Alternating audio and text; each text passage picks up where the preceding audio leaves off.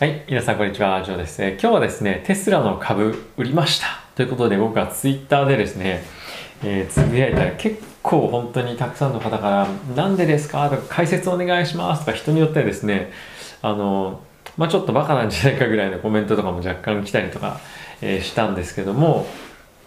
えーそれについて解説していきたいと思います。えそれに加えてなんですけれども、ニオの株、中国の EV の株も一緒に僕売却したんですね。で、そういったことに関しての理由っていうのも、え一緒に解説していきたいと思いますので、えーぜひ最後まで動画をご覧ください。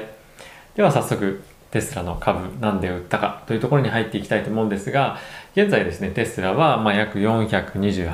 429ドルぐらいで取引されていて、え決算が出てから、え前日比で1.4%ぐらい上昇してるんですけれども、決算の数字が良かった、株価が上がったっていうのは、まあ、ストーリーとしていいのかもしれないんですが、これまでですね、やっぱり最近テスラの株が、え決算の後に上がってた幅って、やっぱり最低5%ぐらいは上がってたなっていうのは、まあ、僕の中に認識であるんですね。で、今回も今までと同じようにいい決算が出て株価が上がってっていうストーリーは同じなんですけど、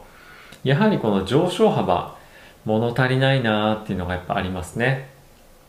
で、やっぱりそのバッテリーデーで非常に売り込まれた時期ありましたけれども、あれからですね、もうボラテリティは下がる一方、ほとんどもう動かない。まあ、これテスラだけじゃなくて、マーケット全体の株の動きなんですけども、やはりこの先日の動画でも説明した通り、この時期はですね、マーケットがまあもう全く動かないと。特に大統領選挙も控えているということもあって、非常にローボラティリティの中で取引が行われています。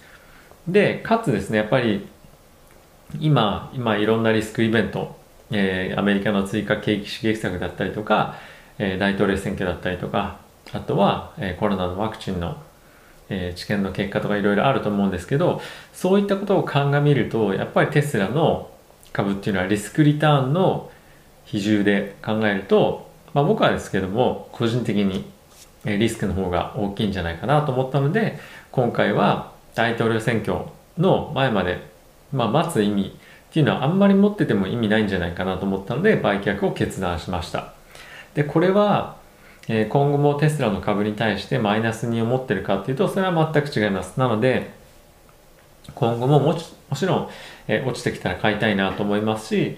大統領選挙終わって、えっと、まあ、今後ですね、また選挙じゃなくて決算、えー出てきた後に、来年には僕 S&P500 に入ると思って、さらに入ることになったら、非常にテスラにとって、えー大きいイベントになると思うので、えー買いを確実にこう、え検討すると思います。買う買うか買わないかは別として、え引き続き検討したい株だと思ってます。ただし、今の状況、マーケットの事例を見ると、リスクリターンという観点で保有しておく、えデメリットの方が大きいかなと思ったので、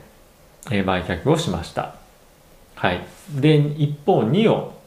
に関してなんですけども、ここ最近ですね、え JP モルガンがニオの株は、ま、40ドルぐらいまで上がるんじゃないかっていうレポートを出したことによって、えー、30%、40%ぐらいですかね、あの、連日、ニオは上がってました。で、僕もニオをですね、だいたい10、いくらだったかな、正確にちょっと覚えてないんですけど、えっと、最終的な利益として、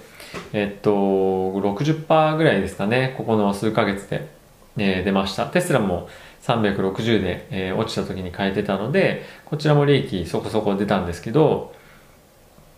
えーこのニオが上がっていた理由、今、えーご説明したように、アナリストがレポートを書いて、それに反応して上がったというような状況なんですね。なので、裏を返すと、業績が上がったわけでもないし、えっ、と、販売台数がものすごい今後増え、今後というか結果として増えてるわけでもないし、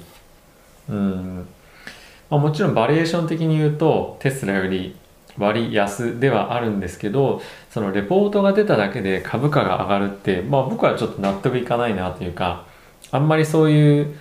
状況で株を保有するって、あの、まあ違うかなと。だっておかしいですよね。誰かが株書いたりとか、ああの、レポート書いたりとか、誰かがこの株はもっと上がるぞって言った、っ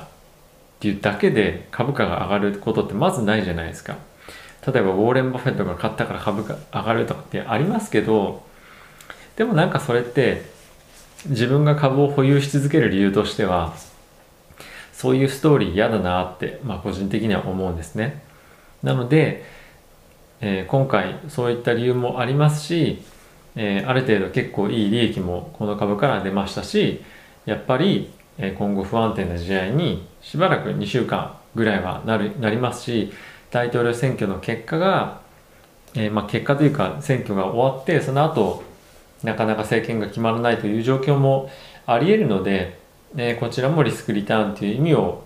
考えてリスクの方が大きいなと思ったので売却しました。はい。で、えっ、ー、と、ここ最近ですね、またこれツイッターでもずっと言ってるんですけど、えっ、ー、と、ちょっとキャッシュポジションを今多くしようと思っていて、結構いろんな株を売ったんですね。で、大体これは7割、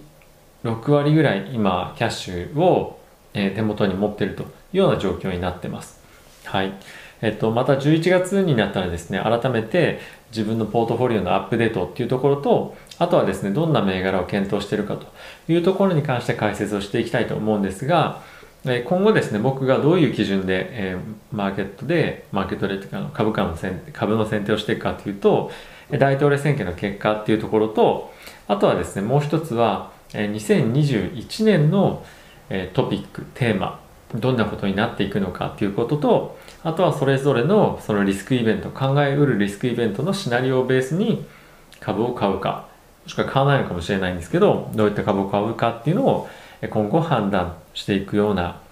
材料として手元に持っています。なのでそれをですね、11月の、えー、開けたらまたポートフォリオアップデートという動画をですね、撮って配信していきたいと思いますので、えー、ぜひご興味ある方は、えー、そちらの方を、えー、ご覧いただけたら嬉しいです。でですね、えー、昨日ちょうど、えっ、と、まあ、ライブ、朝のライブですね。あの、マーケット振り返ってニューヨーク大よりをライブでやりましょうということでやったんですけども、ちょっとテクニカルトラブルもあってなかなかうまくできなかったんですが、また多分これ夜に出してる動画だと思うんですけど、えっと、まあ、朝、あと1週間ぐらいはですね、ちょっとライブで試しにやってみて、えー、それがライブの方がいいのか、もしくは、えっと、一回ちゃんと撮って、それを、えっと、なんていうんですか朝に、まあ、決まったいつも7時に出してるんですけどその時間に出すのがいいのかっていうのはちょっと考えて今後やっていこうかなと思っています。あとですね質問箱をやってたんですけど質問がですねここ最近ちょっと減っているっていうこともあるのでえっと週末とかにまとめて、えー、ライブとかで、えー、皆さんと、まあ、コミュニケーションを取りながらお答えしていったりとかいうような形式でやるの方が、えー、皆さんにとっても有益なのかなとかいうのをちょっと考えたりもしてでそういった方向性でも試験的にいろいろトライをしていこうかと今考えています。えっと、やはりですね、いろいろ、なんていうんですかね、まあトライしてみて、どういった形が僕にとっても皆さんにとってもいいのかっていうのを考えて、このチャンネルはですね、運用していきたいと思ってますので、えー、ぜひそういったところに関してももしご意見あれば、えー、いただけたらなと思います。もちろんですね、毎日、えー、そういった質問箱を配信できたらいいんですが、まあ、あれはあれでですね、そこそこ結構負担もあったりするので、皆さんの、まあ、ご意見もああえてあのお昼に配信してるんですね、質問箱っていつも。でそんなに見れないようであれば、ね、週末に皆さんと直接質問がある方は、そういったところで質問していただくというのも、まあ、有益に使っていただけるんじゃないかなと思い思ったので、そういったことも今考えてますということのお知らせです。とりあえずはですね、朝の時間っていうのを、えー、まずマーケットがどういうふうに動いたか、どういうニュースが注目されているか、でそれに対して僕がどう思うかとか、まあ、そういったことをですね、朝一で皆さんに届けられるっていうのは、僕の中でも非常に新しい試みですし、えー、やっぱり僕が何を見てるのか、他の、まあ、僕がというか、えー、ご自身以外がどんなニュースを見てるのかとか、どういったことを気をつけて見てるのか、どういったニュースソースから